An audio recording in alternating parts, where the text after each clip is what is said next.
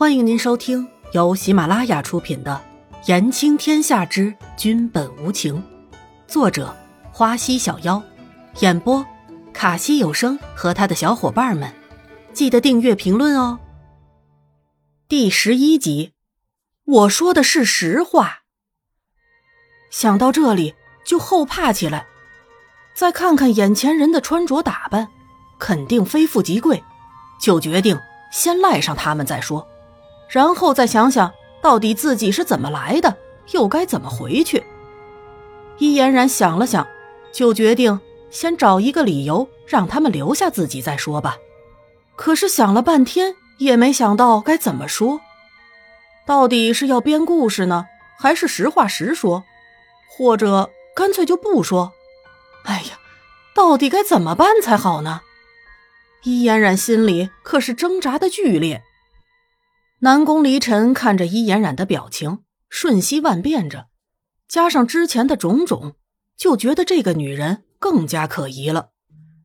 伊嫣然最后也在自己诚实的内心里败下了阵来，因为伊嫣然真的不想说谎，但一时之间也不知道该怎么说的好。我，那个，伊嫣然看着三个人的表情，继续支支吾吾着。真的不知道要怎么办了。如果实话实说的话，他们会相信吗？呵呵，严子修干笑了几声，说：“既然姑娘有难言之隐不便说的话，那么在下也不勉强，一切等姑娘伤好之后再说也不迟。这段时间就请姑娘在此养伤，可好？”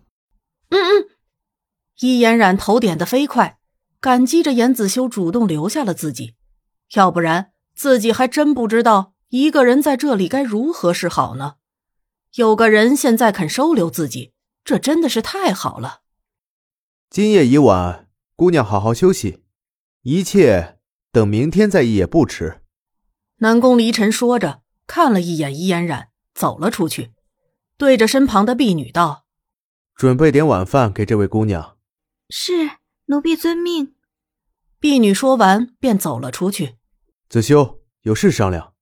严子修看着南宫离尘离去的方向，知道南宫离尘是去书房了，拿出了怀里的一瓶药。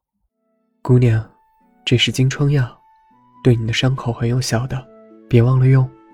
谢谢。易嫣然心里沮丧，但还是感激着严子修，这个温文尔雅的男子。不足挂齿。严子修说完，便转身，跨步向前走向书房。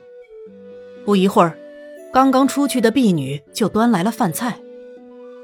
伊嫣然一看到饭菜，才发觉自己一天没吃东西了，现在可真的是好饿好饿。伊嫣然刚想上前拿碗，就牵动到了左肩的伤口，又是一阵疼痛。姑娘莫动，小心伤口。奴婢为姑娘便是。婢女好心的说着，伊嫣然乖乖的不敢乱动，靠在床边，看着递来的勺子，便张口，终于喂饱了自己。看着眼前清秀的女子帮自己擦着嘴角，就感到难为情了。他伊嫣然何曾这样被人伺候过呀？你叫什么名字呀？伊嫣然看着这个婢女问着。回小姐的话，奴婢叫玉儿。小姐若有什么事情，就尽管吩咐玉儿好了，玉儿会好好照顾小姐的。